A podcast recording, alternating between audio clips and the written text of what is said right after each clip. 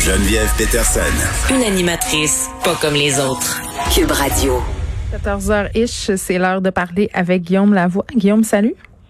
Bonjour Geneviève. Une chose euh, que j'aurais jamais cru possible, une syndicalisation euh, envisagée de façon euh, peut-être réaliste, plus réaliste qu'on pense chez Amazon.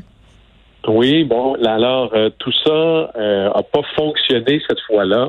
Gros entrepôt Amazon mm-hmm. en Alabama, hein, de tous les endroits, les lois du travail en Alabama ne sont pas exactement ce qui sont les plus favorables pour l'établissement d'un syndicat. Au final, les employés ont voté contre la majorité, ce qui est possible aussi, mais on voit que c'est quelque chose qui va probablement revenir. Hein. Et, probablement aussi que ce n'est qu'un début pour plusieurs raisons. D'abord, le nombre d'employés chez Amazon est important, et même mm-hmm. extraordinairement important.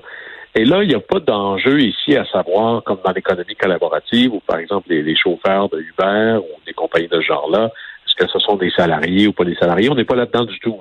C'est clair que c'est des salariés. Ils sont dans le même lieu physique. Alors, c'est probablement le, prochain grand, sinon le dernier grand territoire où les, les, syndicats sont pas encore très présents. Hmm. Et ça va avoir un impact euh, important. Là. Ben oui, euh, tu sais, Guillaume, euh, ça a l'air antinomique, là, Amazon et syndicats, mais pourtant, euh, bon, évidemment, là, les conditions de travail dans leurs entrepôts et un peu partout ont souvent été décriées dans les médias, mais c'est dans l'air du temps, la syndicalisation. Même Joe Biden s'est avancé en ayant un discours très, très pro-syndical. On en avait parlé ensemble. C'est quelque chose qui, s'était rarement vu de la part d'un président américain. C'est, c'est comme si on avait un peu pavé la voie. Là. Oui, et là-dessus, c'est peut-être un, juste retour du balancier parce qu'il faut savoir qu'on n'a pas besoin de reculer si loin dans l'histoire américaine hmm. pour qu'il y ait une très grande partie des employés aux États-Unis, tout, corps de métier confondu, qui soient syndiqués. Aujourd'hui, ce qu'on voit, c'est qu'il y a à peine 10% des travailleurs américains qui sont syndiqués. À peine 10% Écoutez, il y a 40 ans, c'était plus que le double. Alors, il y a eu quelque chose qui s'est passé, notamment avec la présidence de Reagan et les républicains, surtout dans le sud des États-Unis, une série de lois qui ont eu pour effet de nuire à l'établissement des syndicats, sans compter évidemment une certaine dématérialisation euh, des, usines. Et dans le sud des États-Unis et dans beaucoup d'États, il y a une législation qu'on appelle le droit de travailler. Hein, comment passer une loi qui n'a pas d'allure pour donner un, un, nom ou un titre qui donne l'impression que ça va très bien? En gros, c'est l'anti-formule québécoise qui est, ben, au Québec, l'idée, c'est que tu sois membre du syndicat ou pas. Si dans une entreprise où tu travailles, il y a un syndicat, tu es couvert par le syndicat et tu dois payer ta cotisation syndicale. Et on pourrait trouver ça euh, inadmissible. On dit, moi, je ne veux pas en être membre. Mais l'idée générale, c'est que si le syndicat fait des gains, tu en bénéficies aussi, que tu sois membre ou pas du syndicat. L'exemple classique, c'est travailler dans un entrepôt, il fait trop froid parce qu'il n'y a pas de chauffage ou il fait trop chaud parce que n'y a pas de climatisation. Si le syndicat gagne euh, l'ajustement de la température, vous allez en bénéficier aussi. Mais aux États-Unis, on a, on a dit, ben, les syndicats, organisez-vous, faire payer vos membres. Alors évidemment que ça affaiblit énormément le mouvement syndical aux États-Unis. Et puis on, on ajoute une autre couche à ça, prenez l'industrie automobile, par exemple, qui était essentiellement dans le nord, là, autour du Michigan, mm l'Ontario, dans ce coin-là la majorité, ben, pas la majorité, mais beaucoup d'entreprises automobiles sont déménagées dans le sud des États-Unis. C'est pas juste parce qu'il fait plus beau, c'est parce que le Sud a dit voici le pacte. On va vous donner plein d'argent qui sont des subventions déguisées des multinationales et on va vous faire des lois du travail qui vont nuire au possible à l'établissement d'un syndicat. C'est à peu près ça le pacte dans le sud des États-Unis. Et, ça a eu des impacts assez déterminants et négatifs sur le, le monde syndical, on pourrait le dire comme ça. Alors, ce grand retour, il s'appuie essentiellement par trois facteurs. D'abord, c'est qu'il y a une croissance des inégalités très importante, qui là, soudainement, on se rend compte que ben, le, il n'y a personne qui syndique pour gagner moins. Quand on le fait, c'est parce qu'on veut augmenter nos conditions de travail ou nos conditions économiques et la syndicalisation permet ça. Il y a de nouveaux super employeurs comme Amazon, super en termes de taille, qui viennent créer maintenant des, poches de travailleurs qui pourraient ou qui répondraient normalement à ce qu'on attendrait d'une unité sociale pour se syndiquer.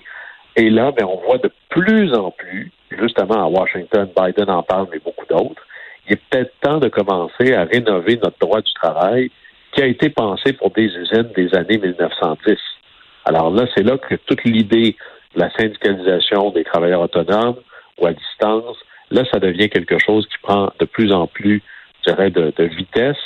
Mais la bataille que l'on a vue dans l'entrepôt euh, d'Amazon en Alabama, c'est vraiment le début, je pense, de quelque chose qui va avoir de l'attraction de plus en plus à travers toutes sortes de corps de métier, plein d'états différents. Et même, je pense que ça va avoir des impacts chez nous aussi. Fait qu'à ton sens, c'est une question de temps avant qu'on syndicalise chez Amazon? Vraiment? Je pense que c'est une question de temps. Ceci étant dit, il faut toujours garder en tête qu'il n'y a personne qui syndique parce qu'il est obligé. Oui. Et on votait contre les employés, tu sais. Faut, faut se rappeler de oui, ça. mais ça ne veut pas dire que, je vais vous donner un exemple, prenons les usines d'Alcan au Saguenay-Lac-Saint-Jean. Elles sont toutes syndiquées sauf une. Dans celle où il n'y a pas de syndicat, l'employeur dit, moi, je vais vous donner tout ce qu'il y a dans la convention collective dans l'autre usine, plus 1 ou 2 ah, Alors, évidemment que non, ils sont pas syndiqués, mais on voit bien que la force du mouvement tire les choses vers le haut. Alors, c'est peut-être quelque chose comme ça qu'on va voir aussi. Oui, puisque l'objectif dans tout ça, c'est d'amener euh, les travailleurs à avoir de meilleures conditions. Donc, syndicat ou pas, si ça tend vers ça, on aura en quelque sorte remporté une certaine victoire. Là, euh, Guillaume, dis-moi, est-ce que les livreurs de pizza seront bientôt remplacés par des robots? Va-t-on vivre dans une telle dystopie? La réponse courte, c'est oui. Oh là là. moi, je, suis encore en train de m'adapter à ma voiture qui conduit un peu tout seul. Tu peux peser sur un piton quand tu es sur l'autoroute, puis elle voit les lignes, puis elle conduit. Moi, je, je suis une vieille madame, je trosse pas ça. Ah, mais non, mais là, ça s'en vient. Là. je sais. Et, je le sais que euh, moi, je je suis pas dans le désert avec mes trucs, la voiture autonome. mais il y a beaucoup de gens comme toi qui disent non, non, non, ça arrivera pas. Non, mais c'était pas rare. Tu sais, faire confiance à un robot. J'ai trop écouté de films là, où les robots devenaient plus intelligents que les humains puis prenaient le contrôle.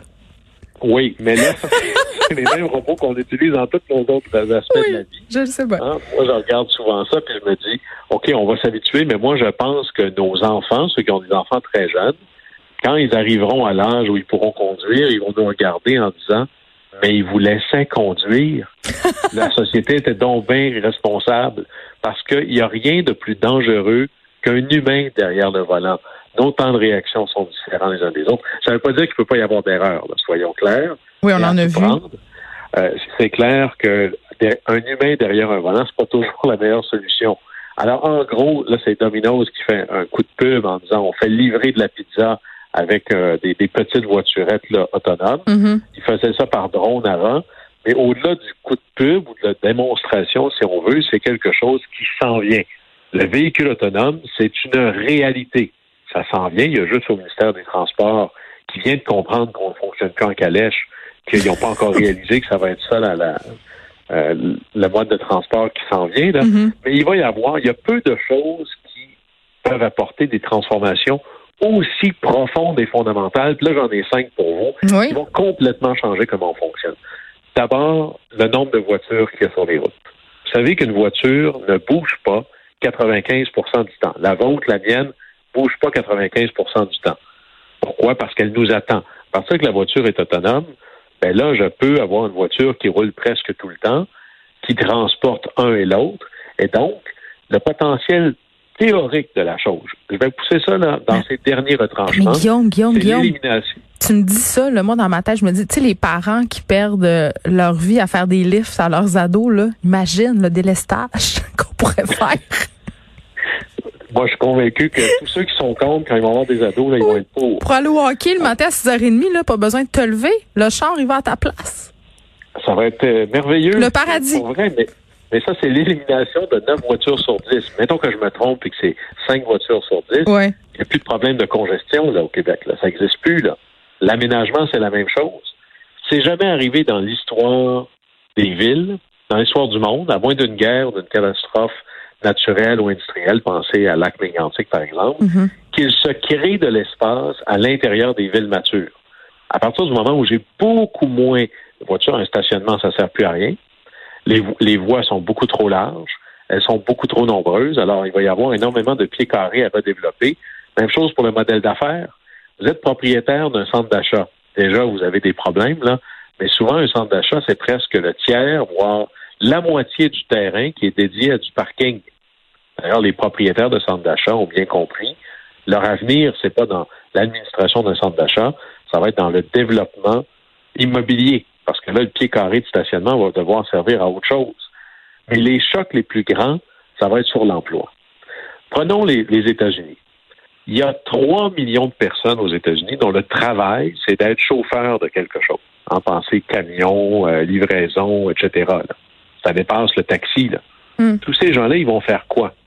Si j'ajoute les gens qui ont un travail qui est directement lié à celui de chauffeur, pensez à tout ce qu'il y a de commerce le long des autoroutes, c'est un autre 7 millions, ça. Oui, mais ce qui, m'amène, euh, Guillaume, à te poser la question suivante. Est-ce que, comme dans le cas de la voiture à essence, on va avoir un certain lobby de personnes qui n'ont pas intérêt à ce qu'on passe à cette technologie-là rapidement parce que ça sera la fin de leur industrie? Oui, il va y avoir des gens qui vont résister, mais je pense que résister à la technologie, ça fonctionne jamais. Dans l'histoire humaine, c'est jamais arrivé. Là. Ça finit toujours par euh, prendre la place. Hein. C'est les fabricants de chandelles ont essayé de retarder l'ampoule électrique ça n'a pas marché, là. Alors, éventuellement, ça va s'imposer. Et c'est là où le plus important, ça va être le rôle des gouvernements. Hmm. D'abord, de repenser nos, nos, lois du travail. Depuis toujours, quand les emplois ont disparu à cause de la technologie, il a fallu s'occuper de ces gens-là. Si beaucoup de gens en même temps se font tasser du marché du travail et que ça arrive très rapidement, là, il y a un enjeu de transition qui devient très difficile. Mais c'est aussi les lois qui régissent, par exemple, tout ce qui est le fameux code de sécurité routière ou l'assurance automobile, s'il y a un accident dans un monde de voitures sans chauffeur, qui est responsable?